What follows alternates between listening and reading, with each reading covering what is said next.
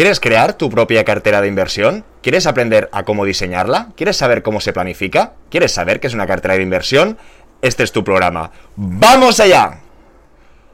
Hola a todos y todas, bienvenidos al Banquero del Pueblo. ¿Qué tal, cómo estáis? Disculpar estas tres semanas de lapsus. He tenido temas personales, temas profesionales y he tenido un poquito de lío de todo. Pero vuelvo a estar aquí con más fuerzas que nunca y a darle caña al mono que es de goma. Como he comentado inicialmente, hoy vamos a hablar de lo que es una cartera de inversión. Y una cartera de inversión no es nada más ni nada menos que el diseño o los componentes de los cuales tenemos nuestro dinero invertido. Hay muchas teorías, hay muchas maneras de diseñarlas. Yo voy a explicar una de ellas que creo que tiene bastante sentido común y será el preámbulo o una de las primeras clases para que todo el mundo empiece a ver dónde está y hacia dónde tiene que ir y con la ayuda de esta cartera, cómo diseñar un plan de inversión para poder vivir tranquilo, para poder tener una buena jubilación o poderse jubilar y para saber o entender un poquito por dónde van los tiros. Como hemos comentado en anteriores programas, os dejo alguno por aquí, Dentro de lo que son la familia de las inversiones encontramos dos grandes familias. Uno es la renta variable, ¿ok? La renta variable son todo el tema de acciones de empresas que son volátiles y que cotizan. Y si una empresa gana mucho dinero, tiene buenos resultados, en el largo plazo irá creciendo y si una es mala, desaparecerá. Y por otro lado encontraríamos la renta fija.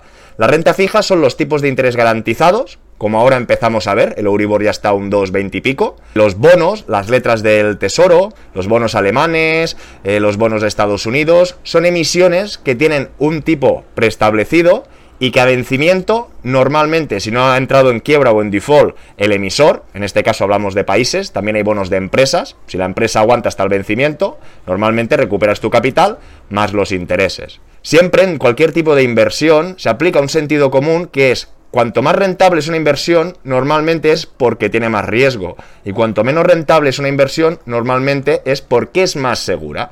No hay duros a cuatro pesetas. Vamos a ver el cuadro y vamos a empezar a ver cómo se diseña o cómo se planifica esta cartera de inversión. Disculpar porque esto es una novedad, una tableta gráfica para poder estar más cerca de vosotros y poder transmitir un poquito más como si estuviéramos en una oficina, estuviéramos en el despacho, no tanta máquina y poder llegar a todos. Aquí podríamos ver un cuadro que ya vamos a empezar aquí poniendo las dos familias que hemos comentado. En una de ellas sería la renta variable y en la otra la renta fija. Como hemos visto en los anteriores programas, que ya os lo he dejado por aquí arriba, es importante que los veáis para entender un poquito estas dos grandes familias, cómo funcionan y en el largo plazo qué tipo de rentabilidad han tenido. Me voy a tomar alguna suposición o algún tema ya por explicado para poder ir un poquito por faena. Y a continuación vamos a ver cómo para diseñar o planificar nuestra cartera de inversión vamos a hacer tres subdivisiones. Porque al final lo que nos va a ayudar a poder hacer una planificación es subdividir el objetivo o la finalidad de cada parte de nuestra cartera. Lo siento porque ya sabéis que no hay duros a cuatro pesetas y quien algo quiere algo le cuesta.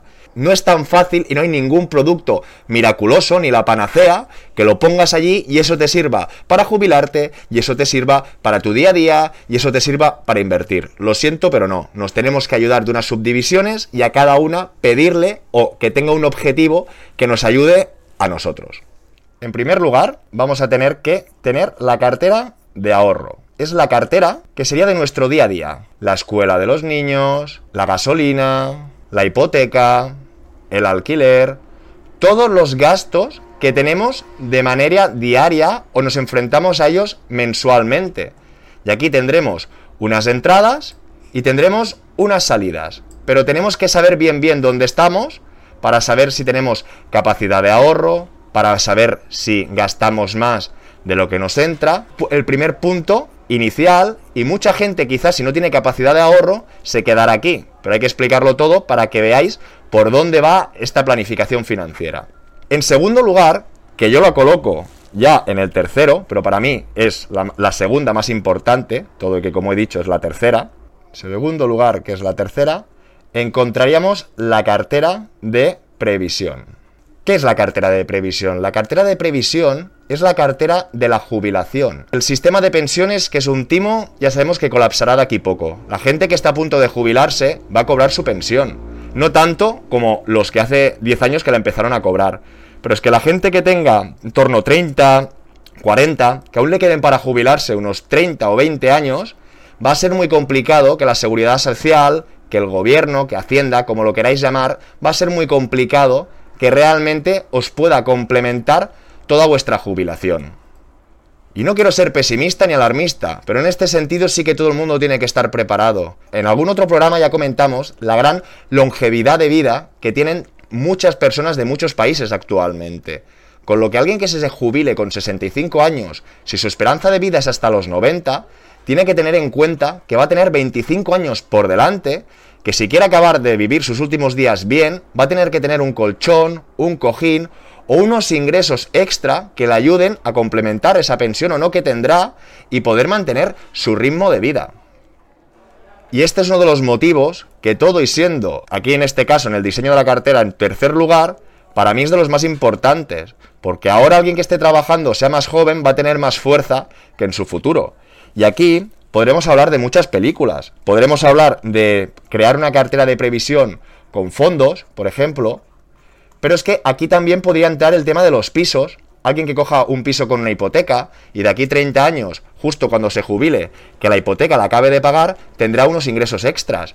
O también puede ser alguien que quiera comprar un parking, una inversión más barata y más de lo mismo. Cuando acabe de pagar el préstamo, este parking le ayudará a complementarse su pensión. Si vais al banco, el banco solo os va a hablar de sus productos financieros y de su portafolio. Pero por eso aquí estamos aquí para hablar de otras maneras que alguien se puede cuidar o invertir en su futuro. Y si ya tenemos el día a día cubierto y ya tenemos el futuro cubierto, nos quedará en segundo lugar lo que es la cartera de inversión. Disculpar que es un poquito chungo escribir, seguro que cuando lleve unos días de práctica ya lo haré mucho mejor. Así que no me lo tengáis en cuenta, ¿eh, pillines? Y si os está gustando, por favor, darle like para que nos podamos ver las caras de verdad y seguir motivándome y a dedicar más tiempo a ello. Ya tenemos las tres partes que forman nuestra cartera. La primera, el ahorro, la segunda, la inversión y la tercera, la previsión. Esto está hecho a propósito, es decir, no es casualidad. Cuando hablamos del ahorro de nuestro día a día, esto es una inversión a corto plazo. Cuando hablamos del futuro o de la jubilación, estamos hablando de una inversión a largo plazo. Y si tenemos el día a día cubierto, que no me quiero repetir, y el futuro, hablaríamos de un ahorro a medio. Esto es un ahorro que no nos sirve o ahora mismo no lo necesitamos para nuestro día a día, para pagar la universidad de nuestros hijos, o sí, es decir, unos críos que tengan 10 años, quizá tienes, estás guardando ya un dinero que no sería tampoco para jubilarte, sino sería, estaría en inversión, porque de aquí 10 años sabes que tu hijo va a ir a la universidad y vas a tener que dedicarle un dinero. Pero en principio el ahorro es el día a día, los gastos que entran y se van en el mes. De estos gastos que entran y salen, tendríamos que destinar o hacer una inversión para curarnos en la jubilación. Y si aún hay más exceso, es decir, si aún sobra ahorro, hablaríamos de inversión. Todo este rollo viene porque en estas dos grandes familias hay que aplicarlas con mucho sentido común. ¿Os imagináis algún gran inversionista con el dinero de la comida de un mes a... ¿No? Imagínate, yo tengo la nómina y tengo que comprar la comida para el mes siguiente. ¿Os imagináis a alguien que lo invierta en acciones? Es decir, hoy puede tener 10 y el mes que viene cuando va a comprar la comida tiene 5. Lo exagero un poquito. No. Cuando hablamos del corto plazo, nuestras inversiones no van a tener nada de renta variable. Todo lo que van a tener es renta fija, es decir, algo garantizado, aunque sea cero. Pero tú no puedes jugarte el dinero de la comida, o el dinero de, de, la gasolina para ir a trabajar, o el dinero de tus herramientas. Todo lo que sea para consumir, para gastarlo de manera diaria o mensualmente, no puede estar invertido. Ahí sí que estará en una cuenta corriente, en un monedero, en algo sin riesgo. Tampoco te va a dar dinero a ti, pero no lo vas a perder, que es lo más importante.